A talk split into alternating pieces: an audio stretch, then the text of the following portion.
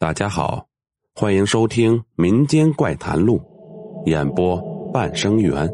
本集故事开始了。等他惶恐的情绪平静下来，重新拿起望远镜时，刚才看见的一切突然烟消云散了，视野里唯有浓厚的夜雾在漂浮着。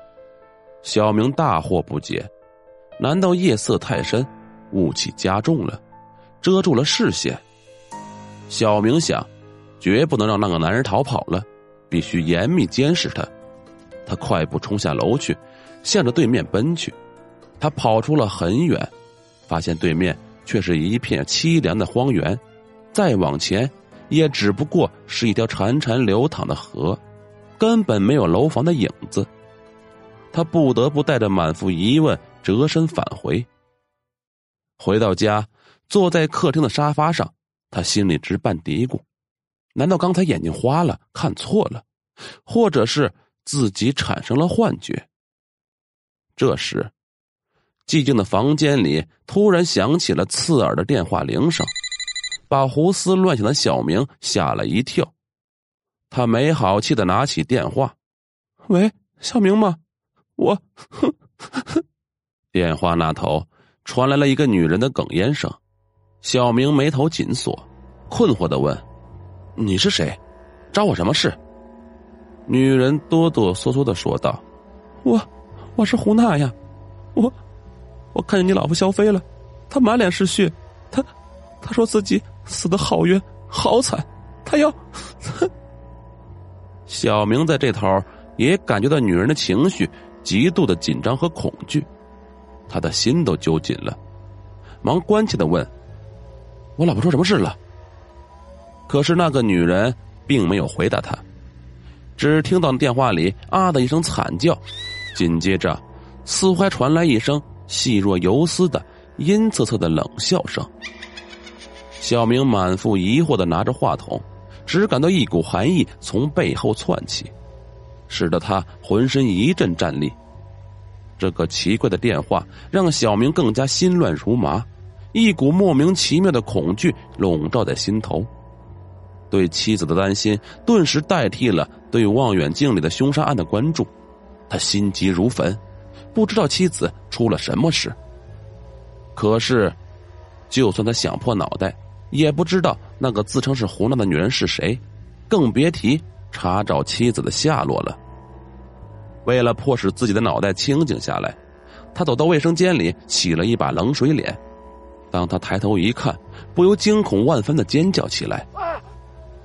他陡然发现，望远镜里的那个男人，正表情奇怪的在望着自己。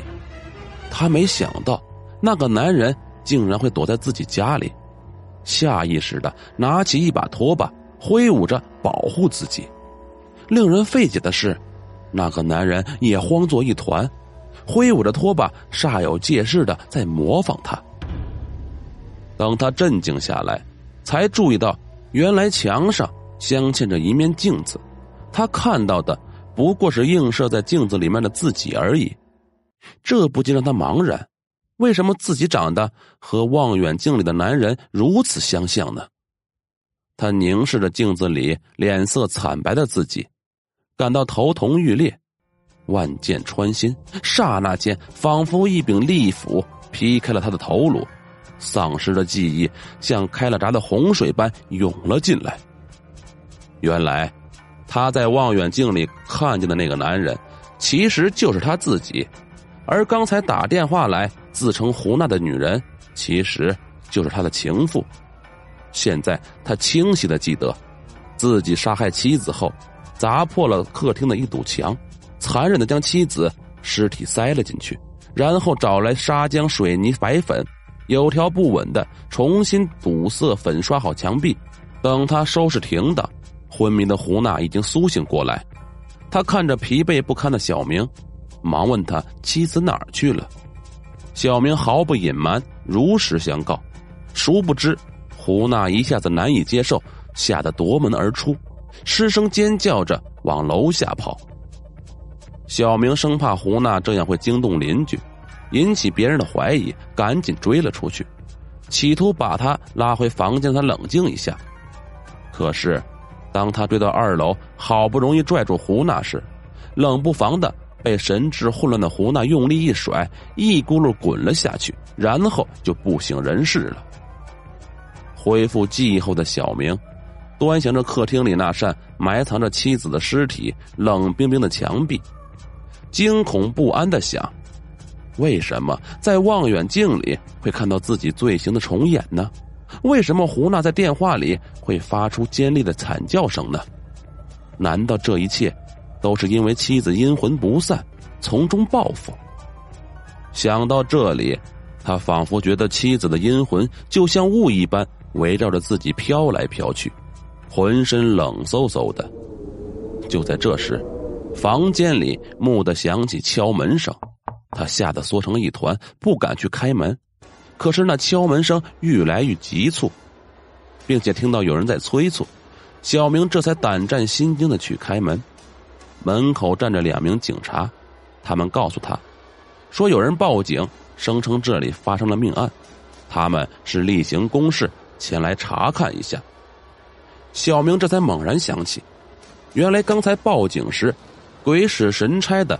说出了自己的住址，他心里惴惴不安，表面上却强作镇定，客气的把警察让进了房间里。两名警察里里外外、仔仔细细的查看了一番，也没有发现任何血案的蛛丝马迹。最后，他们只好道歉离开。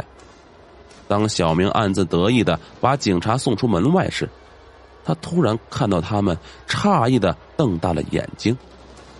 他顺着他的目光，回头望去，只见正对面那扇墙壁裂开了一道缝猩红的血从里面源源不断的渗出。接着，表层粉刷纷纷剥落，墙上呈现出一张脸来。那张脸血肉模糊，行将腐了，一头长发如枯草般在夜风中飘扬，其状恐怖之极，恶心之极。小明惊骇万分的望着妻子的脸，浑身筛糠似的发抖。他听见妻子悠悠的哀怨的对他说道：“老公，你为什么这么无情？我在墙里好闷呐！”他只觉眼前一黑，顿时昏了过去。好了，本集故事播讲完毕。如果喜欢，请点个订阅。我们下集再见。